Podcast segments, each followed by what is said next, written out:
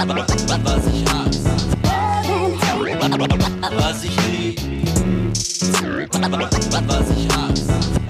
Moin, herzlich willkommen zu einer neuen Folge Love and Hate. Heute, wie ihr wahrscheinlich gerade schon merkt, hier spricht nicht Nico. Nico ist leider nicht da, ähm, aber äh, meine Wenigkeit Emma, außerdem natürlich wie immer unser äh, Chefredakteur Base. Base, wie geht's dir? Äh, du bist ein bisschen, bisschen angeschlagen, ne? Ich bin ein bisschen angeschlagen, ja. Äh, ich ziehe durch hier äh, ein bisschen, also nicht wundern, liebe Leute da draußen, wenn ich mal ein bisschen huste oder abrupt aufhöre zu sprechen, aber ich freue mich mit euch hier wieder eine Show aufzunehmen. Wir haben ja auch äh, einen Gast dabei, den wird Dan gleich vorstellen und dann werden wir hier auch zu viert eine schöne Runde haben. Auf jeden Fall. Genau, und dann. Ja, Mahlzeit auch von mir. Cool, in dieser Runde wieder am Start zu sein. Ein bisschen fremd, weil Nico nicht da ist, aber ich glaube, das hatten wir schon mal. Mhm. Deswegen äh, bin ich mir sicher, dass wir auch diese Woche äh, diese Sendung gut gewuppt bekommen. Und ich freue mich auf unseren Gast, denn wir haben Ersatz besorgt, wenn Nico nicht da ist wollen wir die Viererrunde trotzdem komplett machen. Und ich freue mich und ihr freut euch bestimmt auch, dass wir Mr. The One and Only Rockwell aus München zu Besuch haben. Wow! Yes, yes, ja. Vielen Dank, vielen Dank. Ich freue mich sehr, dass ich heute mit am Start sein kann. Und ähm, ja, genau. Das ist für mich auch eine Premiere. Ich war noch nie in eurer Sendung und ja, ich lasse es mal auf mich zukommen und glaube, das wird ein geiles Ding. Ja, vielleicht, äh, wenn äh, Emma, vielleicht, äh, Emma, du hast vielleicht Glück, dass ich heute gar nicht so viel reden kann oder möchte, sondern du musst mehr reden, sonst wird's hier so ein Dreier, Dreier Nerd-Talk und du guckst wieder in die Röhre. Aber so ja. weit wollen wir es heute, so weit wollen wir es heute gar nicht kommen lassen. Also nicht ganz so wild, glaube ich. Auf jeden Fall. Genau, du, du, bist ja auch schon, bist ja eigentlich auch fleißiger Love and Hate Hörer, also ist jetzt nicht komplett neu für dich das Format. Du kennst äh, dich ja ein bisschen aus, was wir hier so in der Sendung bequatschen und Du bist auf jeden Fall auch einer äh, der Stars dieser heutigen Sendung, denn äh, du bist äh, ja nicht nur Producer, sondern auch, sag ich mal, so ein Mastermind, was Sampling angeht. Du hast den gleichen Flavor, den Bass und ich auch haben. Deswegen haben wir uns ja auch zusammengeschlossen. Da kommen wir auf jeden Fall noch später zu, zu einer, äh, zu einer Dreier-Combo, zu einer super Boom-Bap-Combo. Äh, da werden wir auf jeden Fall noch euch mit einem coolen Projekt äh, überraschen. Ein paar Sachen gibt's ja schon, die sind ja schon jetzt äh, released worden aus unserem gemeinsamen Projekt, aber da werden wir auf jeden Fall gleich noch drauf zu sprechen kommen. Aber äh, erzähl doch mal kurz für die Leute, die dich nicht kennen, dieses obligatorische, wer bist du eigentlich, was willst du eigentlich hier und wo willst du überhaupt noch hin? genau. Nee, äh, du hast es ja auch schon ein bisschen angeteasert. Also ähm, ich mache auch halt äh, 90er Boom Bap Style basierte Beats sozusagen. Ähm, alles ist gesampelt. Also ein bisschen der Unterschied zu euch Jungs ist ja, ihr macht viel wirklich mit den alten Gerätschaften, MPC und so weiter. Bei mir funktioniert halt vieles digital, aber trotzdem ähm, alles gesampelt sozusagen. Ne? Und es ist halt cool. Wir, ähm, da kommen wir später noch drauf zu sprechen auf unser gemeinsames Projekt, aber dass trotz so unterschiedlicher Arbeitsweisen man im Endprodukt halt einen gleichen Flavor irgendwie hat. Ne? Ich meine, wir sind alle mit dem 90er Zeug aufgewachsen. Ähm, ähm, ja, Boom Bap sozusagen 100 Prozent bei uns allen dreien. Und ähm, ja, es ist trotzdem eben cool, weil ich bin einen ganz anderen Weg gegangen. Ich habe relativ äh, viel später als ihr angefangen, Beats zu machen, so 2008, 2009 rum. Und da war für mich das die schnellste Alternative, irgendwie wirklich ähm, ja das digital einfach zu machen. Da habe ich die schnellsten Ergebnisse dann bekommen. Ähm, bin auch äh, dementsprechend nicht ganz so krass Vinyl äh, nerdig wie ihr, muss man auch dazu sagen. Also bei mir ist so ein bisschen, ähm, ich sample von überall her und sei es auch YouTube, wenn die Qualität einigermaßen passt. Das ist natürlich auch ein bisschen grenzfertig von der Qualität, ist mir schon klar. Aber es ist ein ganz anderer, ganz anderer Ansatz. Ne? Also Boom Bap kann ja auch ein bisschen grimy sein eben. Von daher ist das auch alles schon ähm, ähm, muss ja auch nicht so absolut Hochglanz zu 100 Prozent sein, aber das fand ich schon immer spannend, dass wir halt absolut auf derselben Wellenlänge halt eben sind, auch mit vielen äh, Ami-Rappern aus den 90ern halt schon gemeinsam quasi oder getrennt Tracks gemacht haben, aber trotz so einem ganz unterschiedlichen Ansatz halt äh, ein gemeinsames Projekt irgendwie auch machen können und sich das vom, vom, vom ganzen Flavor her eigentlich ziemlich gleich anfühlt, ne? Ähm, ja. Genau, genau. Hast du, Emma? Du bist ja jetzt auch schon ja, Bass Achso. Ähm, bevor es hier mal richtig so nerdig wird oder so. Aber äh, ne, Rockwell hat es schon gesagt, wenn man sagt, ähm, man macht viel in, in the box Producing. Ähm, ich würde auch mal behaupten, so ein klassisches Beispiel, jetzt keinen zu nahe treten, wenn ihr sagt, so Pete Rock, dass der vielleicht so in den Computer umgestiegen ist. So, man hat, oder man hat schon bei vielen Producern gemerkt, wenn sie von ihren alten Kisten weg sind und neue Sachen machen, äh, dass man schon hört, dass es irgendwie alles so halbwegs aus der Box kommt. Also jetzt, jetzt qualitativ in die eine Richtung vielleicht besser von der Soundmäßigkeit, aber trotzdem so vom, vom, vom Klangbild vielleicht aber auch nicht. Das heißt, oh, doch zu clean oder man hört das Computermäßige raus, man hört nicht mehr diesen alten SP-Sound so als Beispiel. Ähm, das ist ja, da scheiden sich ja auch manchmal die Geister. Dann, äh, obwohl da ist man vielleicht als Producer, ich hatte auch mit vielen Leuten immer mal das Gespräch, so, man, man hört, man genießt nicht mehr die Musik, weil man selber irgendwie produziert. Man versucht irgendwie als Producer immer irgendwie die Art und Weise des Produzierens irgendwie so hinter die Kulissen zu hören. So habe ich, so erwische ich mich halt immer. Da hat das Emma wahrscheinlich viel frank und freier bei der Sache, wenn sie nur Musik hört und genießt und äh, vielleicht nicht als Producer mit dem Mindstate daran geht. Ich glaube, du hörst dann gar nicht oder dich interessiert erstmal gar nicht so, wie es produziert wurde, oder? Nee, gar nicht. Also das wollte ich gerade sagen. Ich also ich glaube, ich höre da auch gar keinen Unterschied. Also vielleicht, wenn du mir jetzt so wirklich zwei Beats nebeneinander so vorstellen würdest und ich da wirklich das wüsste, dass da ein Unterschied ist, dann, wenn ich da genau hinhöre, vielleicht höre ich das dann schon, aber so grundsätzlich bin ich ja sowieso mehr der, der Textmensch, glaube ich, wenn es um Musik geht, also dass ich viel mehr auf Lyrics höre als auf dem Beat. Ähm, aber ja, also bei Beats geht's bei mir wirklich nur ums, ums, ums reine Gefühl, catcht der mich oder, oder nicht. Also ähm, mehr kann ich da gar nicht beurteilen, ehrlich gesagt. Aber wie ist das? Wie ist das? Es gibt ja auch viele, also Black Poet, also den letzten haben wir noch gar nicht gehabt in, und bei Love and Hate, aber ich habe noch so ein Meme liegen von, von Black Poet, wo eben auch auf die Producer eingeht, dass die einfach auch viel mehr Be äh, ja, Beachtung bekommen müssen, weil, weil man sich ja, die meisten Leute, die Musik hören, sich in erster Linie erstmal international von der Musik catchen lassen. Also wenn du sagst, die, die Musik berührt mich und dann gehe ich den nächsten Schritt und gucke, was das ist für ein Rapper oder ein Sänger oder was, was erzählt er mir oder was will er mir da eigentlich erzählen. Aber bei mir ist es genau das, auch genau das Gleiche, ob es Deutschrap ist oder, oder, oder US-Rap oder wo auch immer her. Wenn, wenn der Beat in den ersten paar Sekunden, wenn der mich nicht catcht irgendwie, dann kann ich direkt weiter skippen. Hm. Ja, perfekter Übergang in die Info, die ich euch jetzt noch zuschmeißen wollte. Die Beats, die ihr hier im Hintergrund hört, die sind alle jetzt von Rockwell produziert. Äh, komplett in der Show hört ihr also die gesamte Hintergrundbeschallung aus der Feder stammt vom guten Rockwell. Und Rockwell, du bist ja ein Münchner Jung, jetzt auch schon, äh, die Hörer können das nicht sehen, aber du hast schon ein paar graue äh, Haare, ein Bärtchen auf dem Kopf auch und so. Und äh, du bist ja jetzt, auch wenn du erst seit, Anführungsstrichen, erst seit 2008 äh, Beats baust, aber jetzt kein Unbekannter mehr in der Boom-Bap-Szene. Du hast schon einige EPs produziert, auch mit Amis zusammen und auch richtig dopes Solo-Album rausgebracht. Vielleicht kannst du uns da mal ein bisschen, äh, ja, ein bisschen Hintergrundstory dazu liefern. Auf jeden Fall, gerne, gerne. Ähm, also ich habe angefangen, ich habe ja mal hier in München im Mighty Weenie Hip-Hop-Laden gearbeitet und da war es echt lustigerweise so, dass äh, einer der Wookie, ähm, der ist nach New York ausgewandert und hat dort Kingslink Records gegründet. Auf Kingslink Records waren damals die House of Reps, also mit R-E-P-Z sozusagen House of Representatives.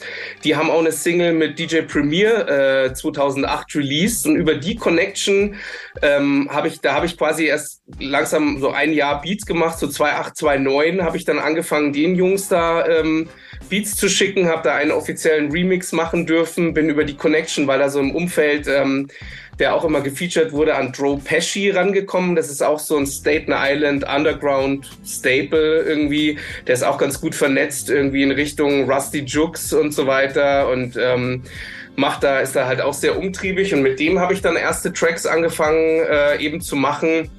Dann habe ich ähm, meine erste quasi offizielle was heißt offizielle, das war kein Label oder so, die ich halt selber rausgebracht habe. Eine Single war eben mit Joe Pesci, mit Rusty Jukes und mit DJ Modesty, den kennt man ja von der Real Hip Hop Show. Das ist ja, es gibt ja in Europa irgendwie so drei, vier, fünf äh, DJs, die halt wirklich noch so relevante Mix-Shows haben. Das ist, glaube ich, DJ Modesty auf jeden Fall. Ihr natürlich ja. auch. Dann äh, in Frankreich Lamotte äh, heißen die. Dann DJ Shame aus Belgien. Noch vielleicht zwei, drei andere dann halt. Äh, aber die halt so diesen Boom-Bap-Sound sozusagen, was da an neueren Sachen rauskommt, jede, äh, immer featuren. Und den habe ich mir da auch mit ins Boot geholt. Und so habe ich dann immer so ja, im Nachgang war das so meine erste Referenz, um mit weiteren Leuten halt arbeiten zu können, ne? weil es ist immer geil, wenn du sagst, hey, hier, der Track mit den Rappern natürlich, die halt ein bisschen bekannter schon sind, im Underground zumindest, also wir reden ja bei, bei mir nur über Underground, ähm, ist es halt immer cool, wenn du was vorzeigen kannst, ne? Und ich hatte dann immer mehr so Singles quasi, die ich halt selber eigenständig rausgebracht habe, auch mit Videos und ähm, ganz lustig, mein quasi Nachbar, der Andreas Purzer, der App-Rock, das ist ja mittlerweile der Hauptpromoter für die Snowgoons, ähm, der wohnt ja auch wirklich 500 Meter weg von mir und der hat mir dann halt ein bisschen geholfen, PR-mäßig die ersten Singles dann ähm, ja mit so Promo-Blasts halt ein bisschen zu spreaden. Und so habe ich mir dann relativ äh, schnell so ein ganz cooles Netzwerk sozusagen aufbauen können. Ähm, dann war es eben auch so, dass ich ähm, 2017 bin ich dann nach Japan mal in Urlaub geflogen und habe vorher mal so gefragt, hey, äh, welche Rapper sind da am Start oder so, da kennt jemand irgendjemanden. Und dann war es da zufällig da, das äh, Wilde Lachs quasi, mit dem ich ja dann auch eine EP gemacht habe. Der ist, lebt als Sprachlehrer in Kyoto.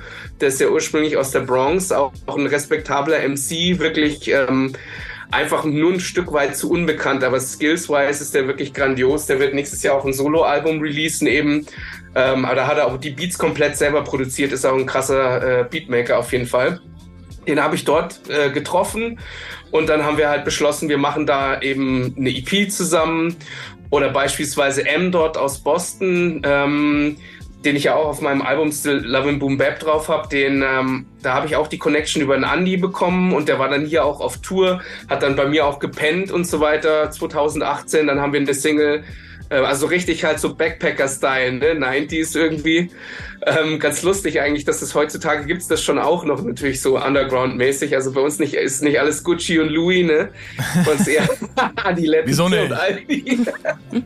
Ah, ich glaube, das äh, wird auch, man, das, das, das Business denkt man immer hier, Multimillionen und Goldchains und hier und, und komisch und Shampoos und dicke Autos. Aber ich glaube schon, dass im Underground, ob das der Deutschrap Underground, europäische US oder der international, wie du ja sagst, das ist ja schon, äh, wenn man travelt, irgendwie, ähm, das ist, äh, nach wie vor fühlt man sich, ist wie so ein Backflash 20, 30 Jahre zurückversetzt, aber da merkt man oder finde ich, merkt man ja äh, umso mehr, dass diese Underground, äh, dieses Vernetzen und dieses freundschaftliche äh, auf, weil, die, weil die Hip-Hop halt die gleiche Basis ist, irgendwie, dass das halt funktioniert. Das hast du ja auch bei so einfachen Dingen, wenn du irgendwo in Süddeutschland, wenn ich auf eine Jam fahre und dann schnackst du da mit Leuten, die du vielleicht gar nicht so gut kennst, aber man, man kennt sich über soziale Medien und freut sich, dass man sich das erste Mal gesehen hat. Das hat man immer wieder, habe ich auch immer wieder. Und dann, dann, dann äh, fragen dich die Leute, ja, wo pennst du? Und so, ja, ich habe hier ein Hotel. Oh, bist du bescheuert? Oh, warum hast du nicht vorher Bescheid gesagt? Hättest du bei mir pennen können, hätten wir gut abhängen können, bla.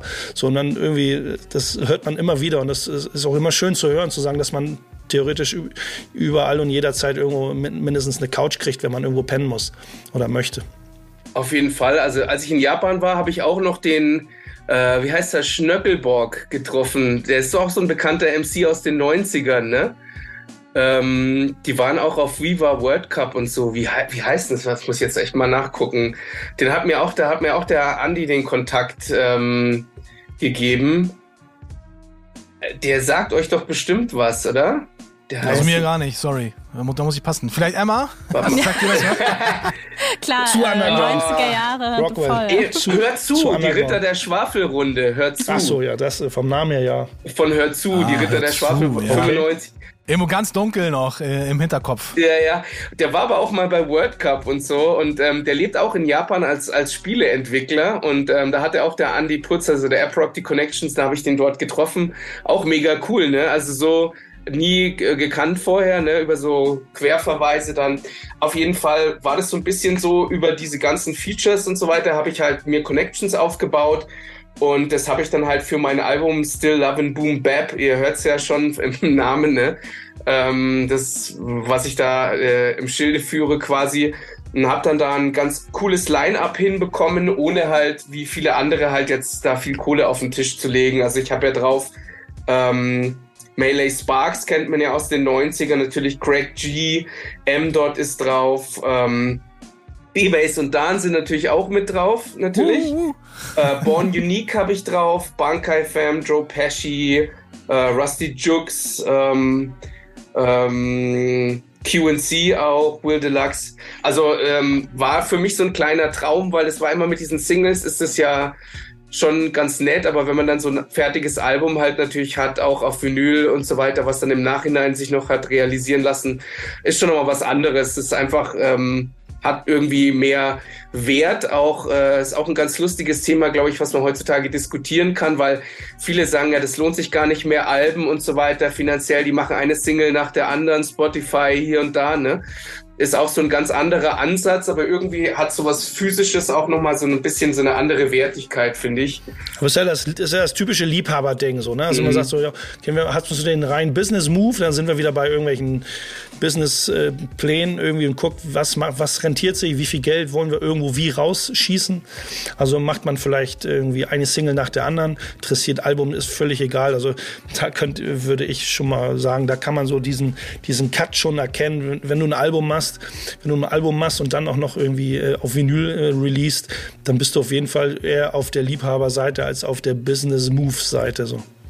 Und vergesst nicht, falls es doch jemand mal schaffen sollte von den Senioren da draußen, das Internet zu löschen, wenn doch mal dieser Tag X eintritt, dann haben wir zumindest noch die Platte im Regal. Und äh, gibt es von der Scheibe eigentlich noch Copies oder ist sie schon sold out? Ähm, also ich persönlich habe noch drei, vier hier. Es gibt noch bei HHV äh, welche. Also es gab zwei, eine so eine orangefarbene Limited und eine Black äh, Vinyl, ganz normal. Ich glaube bei Hip Hop Vinyl gibt es noch welche. Snow Goons oder Goons Gear ist schon ausverkauft. Aber wir haben, glaube ich, auch nur, es waren nur 150 Stück oder so. Es war Play It Safe. Äh, aber ein paar gibt es noch, äh, denke ich mal, wenn die Leute Bock haben. HHV.de habe ich letztens mal geguckt, war auf jeden Fall noch bestellbar. Ja, das, also diese, die ähm, die Pressgröße oder äh, ne, das ist nur 150 Stück, 200, 300 Stück, ist ja für, für diesen klassischen, selbst international, überhaupt gar äh, keine ungewöhnliche Marke. Also jetzt in Deutschland sind auch viele, viele Deutschrap-Sachen äh, wirklich im tiefsten Underground so mit 100 Copies angesiedelt, 150 ja. drei, bis 300. Selbst die Daupe-Jungs, äh, für das ist eher ein Business-Move, dass sie so Reseller-Styles aufrufen nennen, dass sie aber auch nur 300. Das finde ich manchmal schon frech, weil wenn, wenn man weiß, dass man hat eine große Fanbase, ist ja auch immer so ein Risikoding, wenn man selber viel Geld investiert. Mhm. Das wissen wir alle auch. Dan weiß das auch, du weißt das auch, Rockwell, dass man da erstmal Geld in die Hand nehmen muss und guckt, ob man äh, vielleicht das wieder alles refinanziert bekommt. Ich finde es dann immer traurig, wenn, wenn, wenn es da äh, Labels gibt, die wissen, wir könnten eigentlich, die Fanbase ist groß genug, wir könnten eigentlich viel mehr Vinyl verkaufen aber machen dann halt äh, wirklich eine, eher so eine Limited Edition. Äh, umso schöner ist, wenn man eine kleine Limited Edition hat und, und 150, 200 Stück, 300 Stück, dann trifft es hoffentlich auch 300, 300 Mal die richtigen Leute in der Plattensammlung und nicht irgendwie einfach, ja, einfach so ins Regal gestellt und dann wird versauert die da. Wollen wir nicht noch äh, ein bisschen Musik spielen, wo wir jetzt gerade beim Thema Platte sind, Rockworlds, Diskografie, da können wir jetzt einen coolen Song spielen und danach äh, in ein cooles Thema reinsliden, was uns drei hier betrifft. Also Rockwell, Bass und meine Wenigkeit. Und Emma, du leider nicht, aber das ist bestimmt auch ziemlich spannend für dich, wenn dabei, du das hörst. Im Herzen sowieso immer dabei. leider bei den äh, Credits auf der Platte nicht, aber vielleicht kommt das ja irgendwann noch. Vielleicht wollt ihr einen Emma Backspin Remix hören oder vielleicht soll sie auch mit dazu stoßen zu unserem Trio. Whatever, schreibt uns das auf jeden Fall, falls ihr wollt. Euer ich mach die Adlibs das nächste Mal. Du machst die Adlibs, ja genau. Ja. Oder singst die Hook. Kannst auch machen. Äh, ja, ich würde sagen, wir spielen einen Song. Ähm, der gute Rockwell darf sich was wünschen, wie jeder Gast in unserer Sendung. Und ich habe im Vorfeld mit ihm einmal besprochen, was es denn sein könnte. Und da haben wir uns auf einen Song geeinigt, den er produziert hat mit einem äh, Künstler zusammen, Montana the Menace. Der kommt aus den UK. Der hat ein ähm, Album rausgebracht. Eins von, ich weiß gar nicht, wie viele Alben er rausgebracht hat. Es sind schon, glaube ich, ein paar geworden, ein paar EPs. Das dritte Rockwell. kommt jetzt, glaube ich. Ja, genau. Genau, also korrigiere mich da gerne, falls ich irgendwas äh, vergessen habe oder falsch sage über den, guter, über den guten Montana the Menace. Anyone Home heißt das Album, rausgekommen im Jahr 2021. Und da ist ein Song drauf, den du auch produziert hast. Take It Back und featuret zwei Legenden aus New York City und aus Boston. Craig G, Queensbridge in the House und äh, Edo G aus Boston. Da hast du noch ein, zwei Sätze dazu und dann feuere ich den Lachs ab. Ja, Montana, ähm, echt ein netter Dude, der ist ja Lehrer äh, und hat äh, vor 15 Jahren wollte er schon mal ein Album rausbringen und hat es auch wegen seiner Lehrertätigkeit und so weiter, der ist ja auch nie zu sehen, so ein bisschen Sido-Style früher Mhm, ja. ähm, und hat es dann aber irgendwie doch alles jetzt noch in die Hand genommen und ähm, hat irgendwie eine engere Connection zu Domingo, dem Producer und ist irgendwie auf mein Zeug äh, gestoßen, hat mich da mal angeschrieben und dann habe ich ihm Beats geschickt und ähm, ich wusste erst gar nicht, also die Edo G und, und Craig G hat, also Craig G kenne ich ja auch ganz gut, mit dem habe ich auch schon Tracks gemacht. Edo G hatte ich auch mal Kontakt, aber mit dem habt ihr ja schon Tracks auch äh, realisiert. Aber das war für mich dann so ein ganz spannendes Paket, weil er hat die Features halt organisiert. Ne? Ich habe mich dann gefreut. Geil, mit den zwei Jungs auch noch drauf und so weiter. Aber ich hatte da, da muss ich, da hatte ich kein Zutun. Ne? Aber bin natürlich froh, dass es dann so ein Track am Ende geworden ist und ist halt auch schon ein bisschen so ein Soulful äh, Beat, denke ich, so vom Sample her.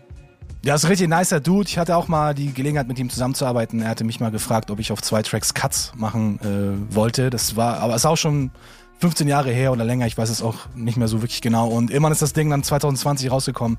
Und dann äh, war ich natürlich auch froh, dass das endlich das Licht der Welt erblickt hatte. Aber ja, jetzt gibt's den Song aber erstmal Montana, Montana, wie, wie sagt man das? Mont, Mont, Mon Mon Mon Montana the Menace. Montana, sorry, ich habe das hier fünfmal falsch gesagt. Sorry, Montana the Menace. Montana the. Menace. Montana the Menace. Und Take It Back heißt das gute Ding. Also, wir sind gleich wieder da bei Backspin Love and Hate mit Emma, Rockwell, Boogie Down Bass und 12 Finger Damn. Bis gleich. Was ich lieb. Was ich hasse. Willkommen zurück bei Backspin Love and Hate mit Emma, Bass, 12 Finger Dan und unserem Gast Rockwell. Ja. Und wir sprechen jetzt, also man muss ja auch mal sagen, so Dan, Bass, ich sehe euch alle zwei Wochen und äh, ihr habt jetzt äh, zu dritt ein, ein Projekt und ganz ehrlich, ich weiß fast überhaupt noch gar nichts über dieses Projekt. Ihr redet da sonst nie drüber, deswegen perfekt, dass wir äh, jetzt mal die Zeit haben, dass ihr mal ein bisschen was äh, dazu sagen könnt. Ja, Bass, willst du? Willst du oder soll ich, soll ich ein bisschen starten? Du bist ja hier, du bist ja heute der, ich habe ja im Vorfeld gesagt, du bist heute Smooth the Hooster. Schaut an Smooth the Hustler nach Brooklyn. Ja, ich äh, übernehme gerne. Ja, der Rockwell ist ja nicht eigentlich in Anführungsstrichen umsonst hier in der heutigen Sendung zu Gast, denn wir haben ja auch ein gemeinsames Projekt, was wir schon ein bisschen eigentlich schon vorgestellt haben. Es gibt schon zwei Singles, die jetzt äh, released sind äh, oder released wurden jetzt in den letzten vier Wochen. Soul Rocker heißt das ganze Ding. Richtig cooler Name. Ich weiß gar nicht, wer auf diesen Namen gekommen ist. Wahrscheinlich ihr, ihr beide. So kreativ bin ich dann nicht. Soul Also- Brother und Rockwell so- lag irgendwie Ja. auf der Hand. Also für die, die es nicht kennen, Bass und ich, wir sind ja als Soul Brother unterwegs, Producer und DJ Duo und irgendwie ist uns dann der gute Rockwell über den Weg gelaufen. Ich glaube, wir, Rockwell, hatten schon das Vergnügen 2018 bei einer äh, Platte, bei einer 12-Inch-Mini-EP zusammenzuarbeiten mit den Jungs von ähm, Because We Live It, aus, äh, ebenfalls Genau. aus München. Grüße gehen raus an die Homeboys. Die haben äh, mich da immer mal angehauen, meinten, äh, ich habe hier einen coolen Song mit Master Ace, mit Rex und Rucker Aris Science und noch mehr, hast du nicht gesehen. Und dann ähm, habe ich gesagt, ja, ist eine coole Combo, ich schicke euch gerne den Beat. Und dann war das der Beat dann auch, Final, den sie dann äh, benutzt haben. Und da warst auch du dann mit drauf, mit einem Remix. Roger Reckless, auch viele Grüße, der hat auch einen Remix drauf, war auch mal bei uns äh, zu Gast. Und dann haben wir uns gesagt, ey, das, die Chemie ist irgendwie so geil, dass wir uns gesagt haben, ey, zu dritt macht das doch viel mehr, viel mehr Spaß. Und dann haben wir gesagt, komm, wir gründen Soul Rocker, machen ein Album, weil wir ja generell ja auch so eine ähnliche Arbeitsweise haben, auch viel mit Ami Leuten äh, zusammengearbeitet haben, Songs produziert haben. Und dann haben wir gesagt, lass uns doch mal alle Kräfte zusammen bündeln und dann ein richtig cooles Projekt auf die Beine äh, stellen. Und jetzt kommt das Ding raus. In Good Company heißt es. Eigentlich sollte es jetzt am 25.11. rauskommen. Aber wurde jetzt äh, aufgrund der Vertriebswege doch um eine Woche nach hinten gepusht. Also 2.12. kommt In Good Company raus. Und wir haben schon zwei Songs vorab als Singles released. J Live ist mit dabei, Real Re Recognize Real. Und äh, QNC, Q-Ball und Kurt Gesell mit Classic Position. Und ein dritter Song, beziehungsweise ja, ein drittes, kann man sagen, dass es auch ein Single Release ist. Eigentlich nicht, weil zeitgleich mit dem Album rauskommt, aber wir haben ein Video zu einem weiteren dritten Song. Vielleicht wollen wir da schon mal spoilern, ich weiß nicht oder auch nicht. Vielleicht halten wir es noch irgendwie äh, geheim, wer da mit dabei ist. Die Entscheidung lasse ich, überlasse ich gerne euch. Ich will es noch nicht, ich will es noch nicht. Ne, ab dem 25. haben wir ja gesagt, da werden wir es anteasern, auf jeden Fall. Äh, auch ein Videoteaser. Ich will es heute noch mal äh, als Geheimnis stehen lassen man kann ja schon mal ein bisschen spoilern. Es, dieser Name ist heute auch schon mal von dir genannt worden. Ist schon mal genannt worden, auf so. jeden Fall. Also jetzt auf jeden genau, Fall alle, genau. die es wissen wollen, nochmal den Podcast rewinden an die Stelle und alle Namen aufschreiben. Und einer von denen ist es dann. nee, das, das Album ist halt auch deswegen so cool, weil es ist so ein bisschen auch die Schnittmenge von Leuten, mit denen wir getrennt voneinander auch äh, gearbeitet haben oder auch gemeinsam, so wie QC. Und QC sind für mich deswegen auch so cool, weil ähm, erstens mal JVC Force, früher äh, Cuba und Kurt Gazelle.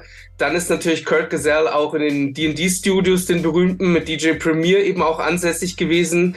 Hat, so weiß ich, soweit ich weiß, auch Ghetto Like D&D produziert. Einer, ein krasser Banger aus den Enden 90ern, den ich auch immer gepumpt habe. Und ähm, es ist halt einfach dieses Primo-Umfeld, was für mich als jemand, der halt... Ähm, für mich bemisst sich der Erfolg auch meiner Platte beispielsweise nicht jetzt aus den Spotify-Plays, die auch jetzt nicht überwältigend sind natürlich bei so einem extremen Underground-Projekt wie meinem Album, aber wenn halt Primo das irgendwie spielt oder DJ Eclipse in Rap is Out of Control und so, das sind für mich so die wahren Erfolge, weil da ist das Herzblut halt dahinter und deswegen liegt mir da QC auch so nah, weil ich habe das auch so gefeiert irgendwie äh, die, die Hits von denen damals und ähm, ist auch genau dieses Umfeld, wo ich mir denke, boah, total geil, dass die mit uns was machen. Ne? Die habe ich früher, war das so, früher habe ich noch auf dem Land gewohnt hier, ne? so 40 Kilometer von München, abends so im Wohnzimmer mit Blick auf die Berge irgendwie QC gepumpt und dachte mir, boah, endkrass, endkrass, ne?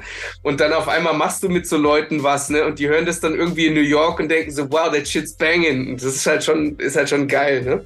Ja, wir hatten ja auch das Glück, dass wir mit den Jungs ja auch zusammen im Studio abhängen konnten in dem D&D East Studio, so wie es ja Kurt Cosell dann genannt hat. Er hat uns ja erzählt, dass er ja irgendwie ganz viel von dem alten Equipment aus dem Original D&D Studios äh, gekauft hatte und sich das dann in sein Haus auf Long Island dann so ja quasi neu aufge, aufgebaut hat. Und da haben wir ja auch ein Musikvideo mit den Jungs äh, gedreht. Mhm. Damals, muss man schon sagen, 2015 war das.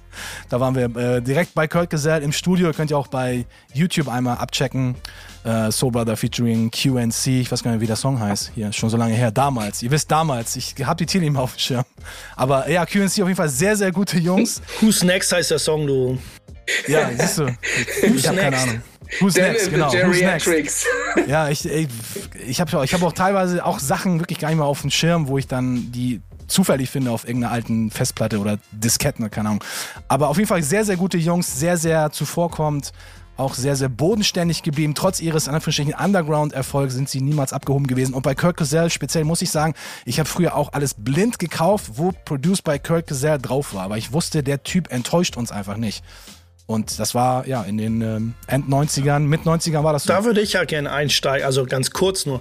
Äh, blind kaufen aus heutiger Sicht würde ich ja jetzt nicht mehr. Also jetzt bei Deutsch-Rap Geschichten auf gar keinen Fall, zum Beispiel. Nee, Amis. Bass auf gar keinen Fall. Ich höre auch, ich höre auch, wenn, äh, keine Ahnung, Premiere, Pete Rock, Large Pro, wenn die was Neues raushauen, dann ist nichts mehr mit blind kaufen. Das ist aber nicht erst seit heute, sondern schon seit ein paar Jahren so. Ne, Emma ist dann eher wahrscheinlich am meisten in der Spotify-Generation als wir vielleicht noch. Ja. Da ist dann ja so, da hat man eh ein Abo, da kann man reinhören, wo man will. Da muss man nicht jetzt erstmal eine Platte kaufen. Ich meine, so, wir sind, ist okay, in Plattenladen äh, geht man vielleicht auch vorhören. Aber, Aber Dan, hat, Dan, hat nicht so Dan hat nicht so Unrecht, ne, dass man, äh, man hat irgendwie irgendwelche Listen bekommen oder hat irgendwas gesehen, da und da könnte man was kriegen, äh, bevor es ausverkauft ist. Ähm, ach, ein guter Producer, das kauft man einfach. Das wird schon gut sein. Das war, ähm, wenn man sich so ein bisschen auskannte mit der Szene, war das schon so. Und heute wäre ich vorsichtig mit den ganzen Genrewechseln, äh, wie die Stile sich wenn, wandeln, wie die Producer sich wandeln. Äh, es kann schon mal in die Hose gehen.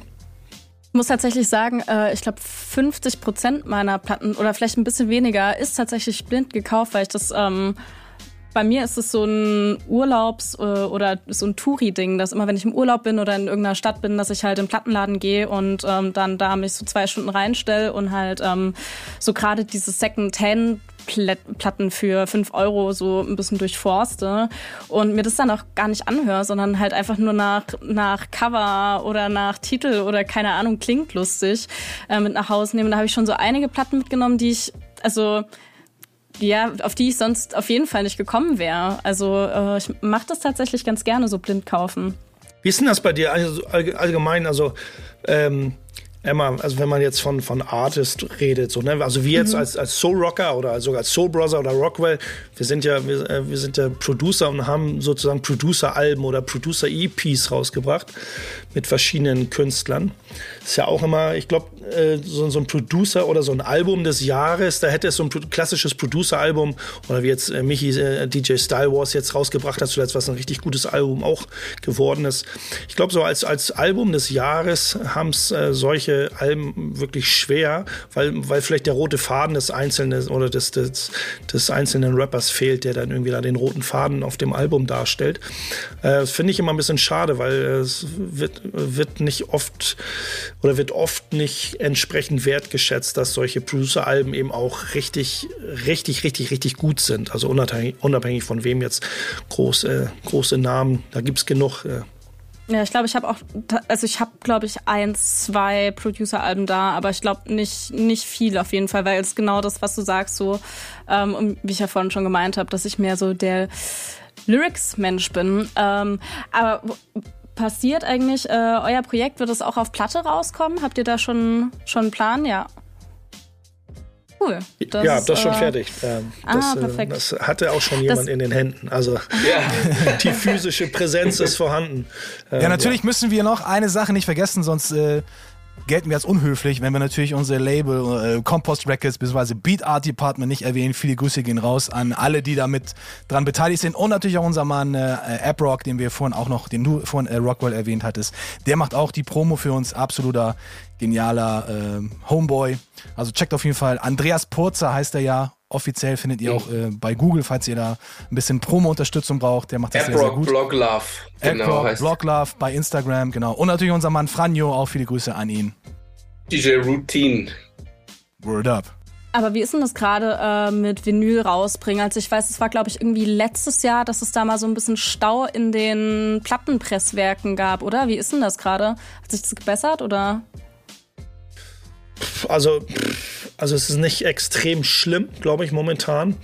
Aber dass man ähm, für etwas einschickt und sagt, in vier Wochen hast du das, glaube ich, das kann sich nur Universal erlauben oder solche, solch, solche Macht hat vielleicht nur ein Label wie Universal. Ähm, aus, ähm, das dauert schon ein paar Monate, muss man schon, also die Vorlaufzeit, ich sag mal, ein halbes Jahr würde, jedes kleine Label würde, glaube ich, mindestens mit sechs bis acht Monaten heutzutage rechnen. Schon so, schon nicht so ohne. Mal eben schnell was machen, ist äh, auf der physischen Ebene nicht so drin gerade.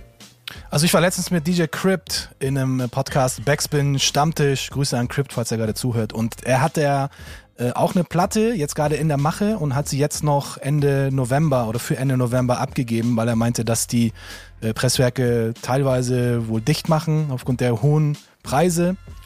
Und das wird also ein interessanter Winter werden. Mal schauen, wie viele äh, Presswerke da noch überleben. Ganz so viele gibt es ja nicht mehr. Deswegen, ja, eigentlich war es von uns auch noch geschickt, dass wir jetzt die, die Platte noch in diesem Winter rausbringen können.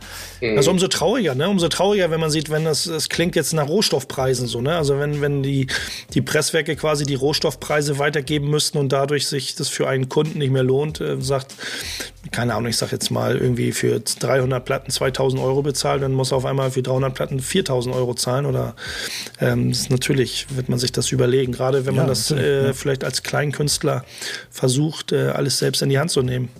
Ja, ist natürlich für einen Independent-Künstler natürlich der äh, Todesstoß, ne? So eine äh, Preissteigerung, die man dann nicht aus eigener Tasche finanzieren kann oder wo ein Teil vielleicht auch mitfinanziert wird vom Künstler. Deswegen, ja, hoffen wir auf jeden Fall das Beste, dass wir auch im kommenden Jahr unser geliebtes Vinyl pressen können, was auch immer an Projekten wir dann an den Start bringen. Hören wir jetzt eigentlich was von euch? Yes, ma'am. Sehr gerne. wir haben uns gerade hier im Off auf einen Song geeinigt, der jetzt gerade aktuell äh, released wurde.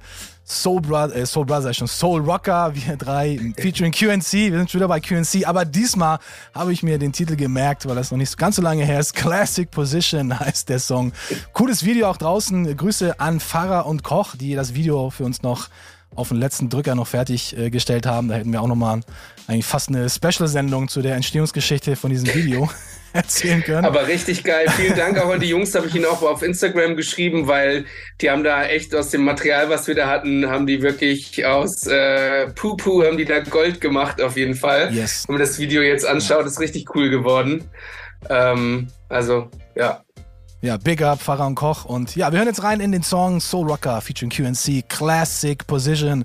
Auf dem Album ebenfalls enthalten am 2.12. Notiert es euch gerne in Good Company auf Vinyl und natürlich auch bei dem äh, Streaming-Dienst eures Vertrauens. Und damit bis gleich bei Backspin Love and Hate. Was ich lieb. Was ich hasse. Damit willkommen zurück bei Backspin Love and Hate.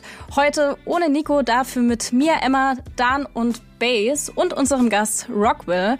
Und ja, wir haben, wir haben schon recht viel heute irgendwie über, über Platten geredet und ähm, Vinyl. Ähm, und jetzt gab es vor kurzem äh, einen Vorfall, wo jemanden die ganzen Platten geklaut wurden. Bass, was ist passiert? Oh ja, super, super traurige Geschichte tatsächlich. Und ähm, die, die Insta-Medien, also die sozialen Medien, dachte ich so, also diese Beileidsbekundungen, wenn eine Plattensammlung geklaut wurde, äh, dachte ich, da wäre jemand äh, gestorben. So, aber ich glaube, da wird auch einem das Herz rausgerissen. Also es ging, es geht um DJ Young Einstein. Das ist der DJ von Ugly Duckling.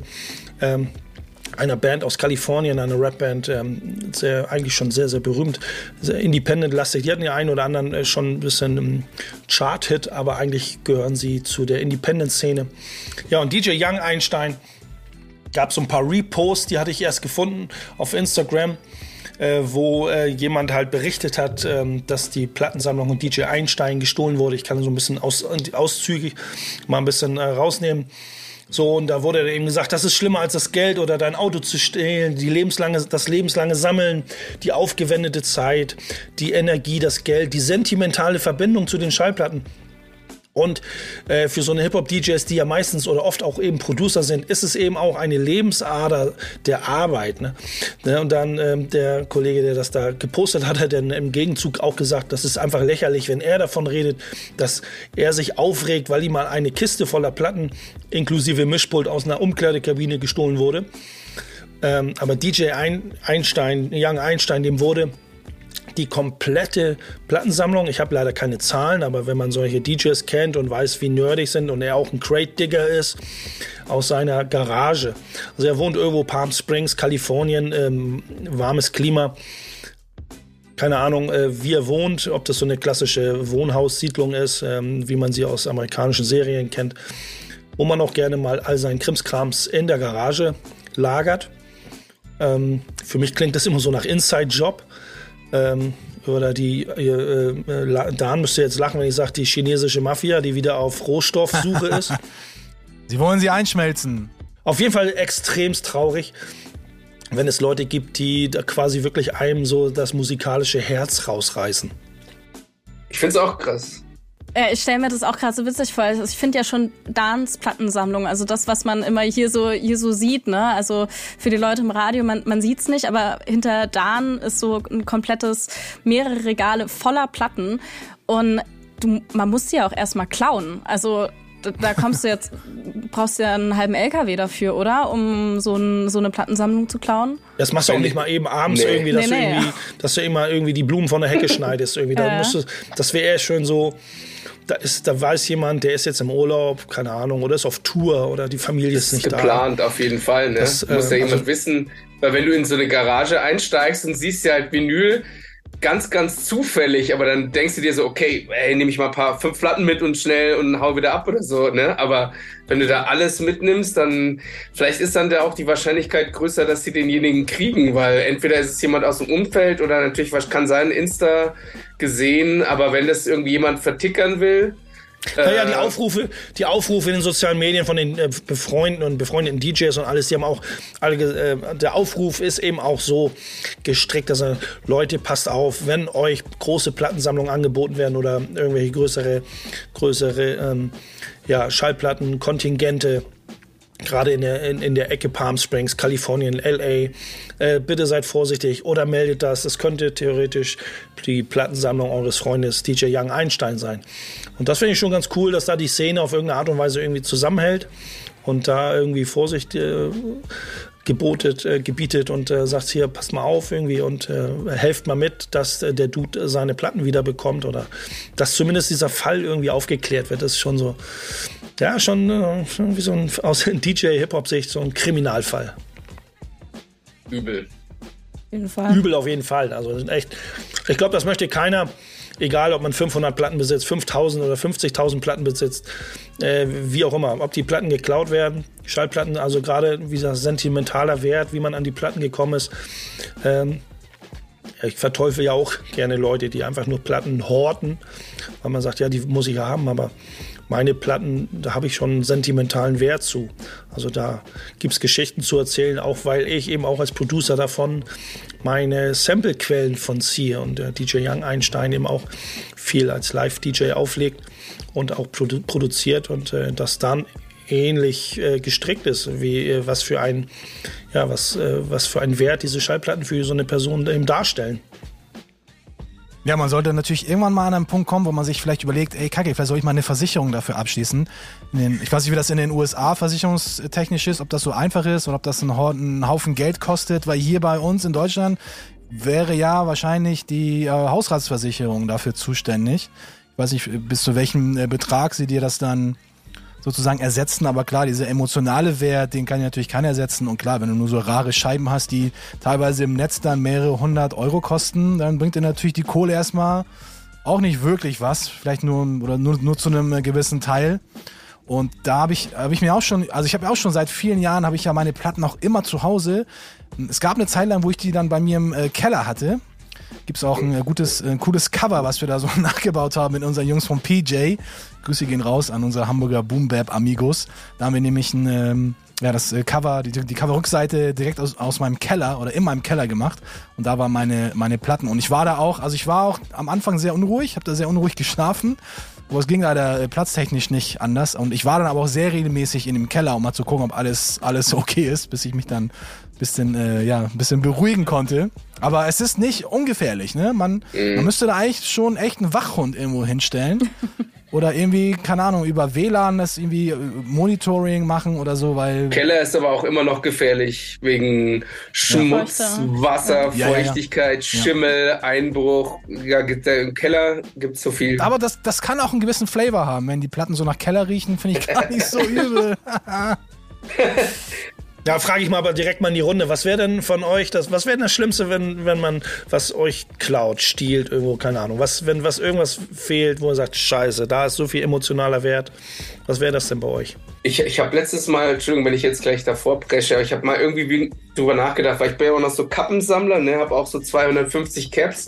Und im Endeffekt ist es bei mir so, ich mag auch dieses Jagen und Sammeln und so weiter.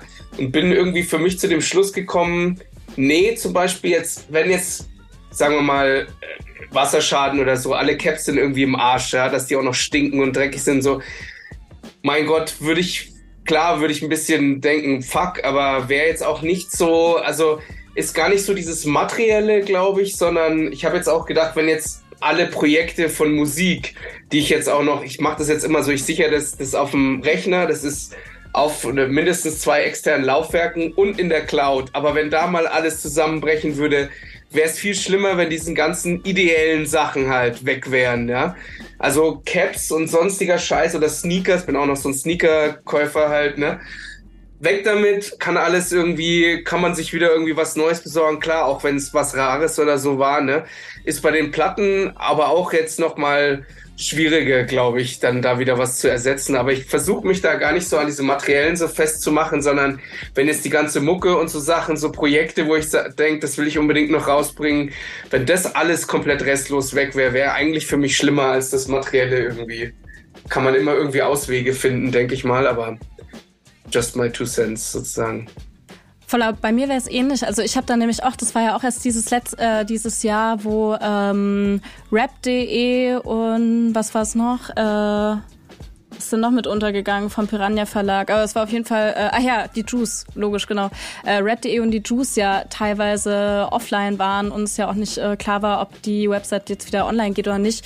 Und zum Beispiel ein Kollege von mir hat da auch ähm, bei Rap.de sein Praktikum gemacht und zum Beispiel alle Artikel, die der da jemals geschrieben hat, waren halt einfach weg. Also ein paar hat er sich zwar noch gesichert als PDF, aber ich finde, das ist halt auch nicht das Gleiche. Und da dachte ich mir auch so, Gott, ich fände das so schlimm, wenn jetzt zum Beispiel alle, alle Interviews, die ich für, für Backspin geführt habe oder auch so diese Love and Hate Folgen, einfach so da, wo Arbeit drin steckt und Gedanken drin stecken, wenn das einfach so aus dem Internet verschwinden würde. Ähm, das fände ich, ja, war ich in dem Moment so, ey, ich bin äh, richtig froh, dass das bei uns ja. wahrscheinlich erstmal nicht so schnell passieren wird.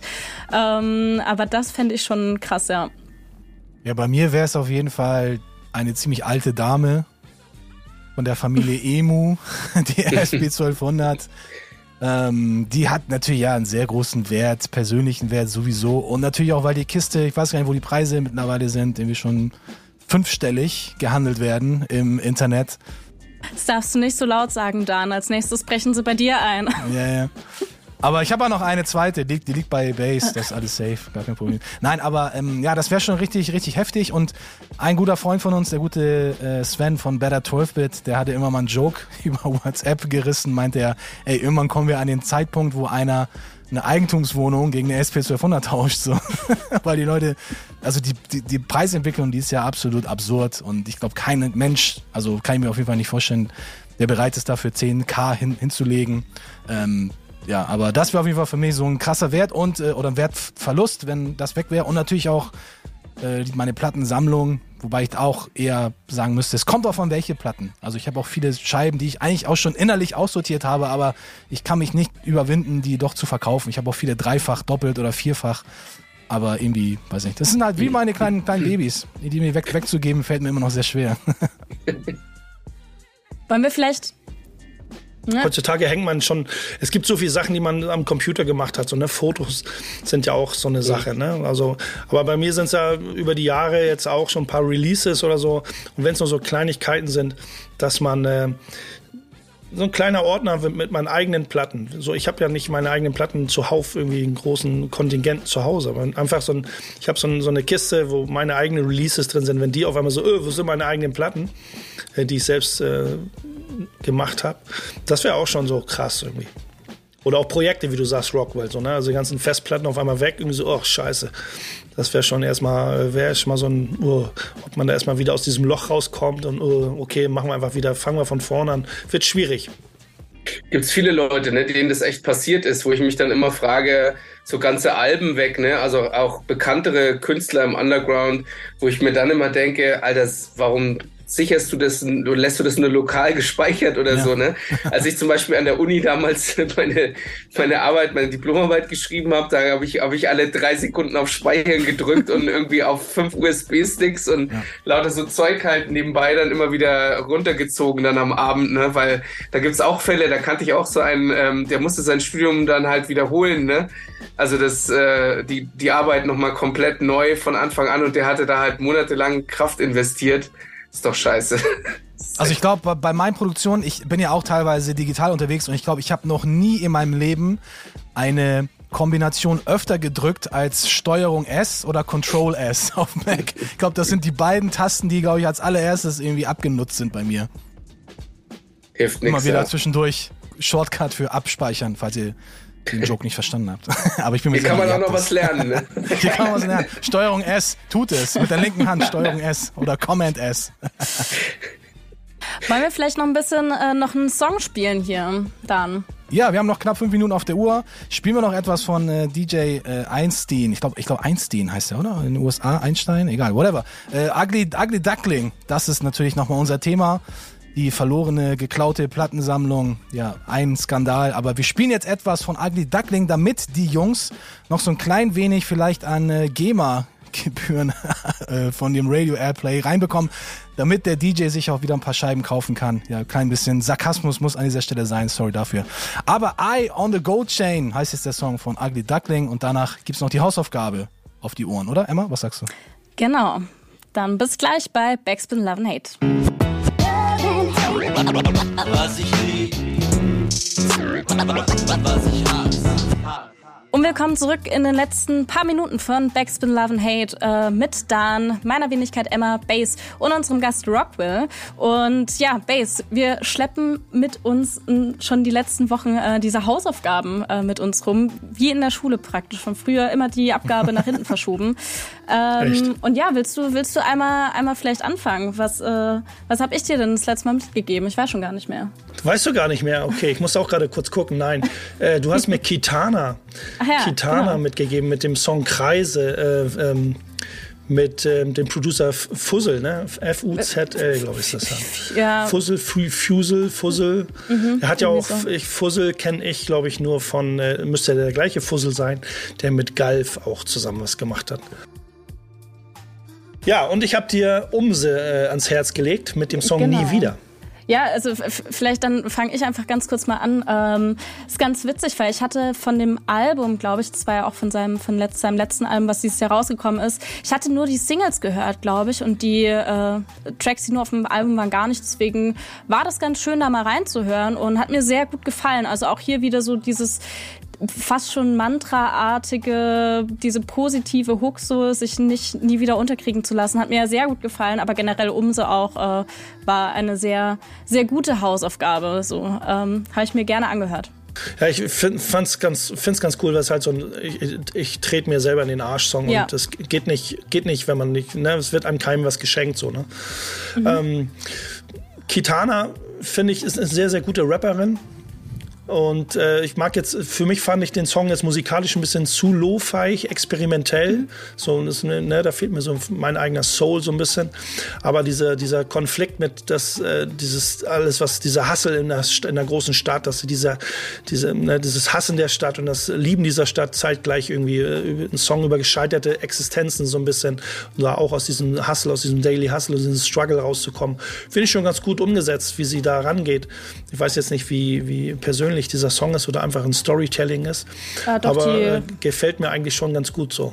Ja, man muss auch dazu sagen, die ist noch relativ jung. Also die ist auf jeden, jeden Fall jünger als ich noch. Ähm, also deswegen, ich finde es krass, was die da für, für äh, Input hat auf dem Song. Ähm, ich habe dir für nächste Woche auch was sehr Schönes mitgebracht und zwar aus meiner Stadt Leipzig den Song 341 von Hexer featuring Arzt dem SK.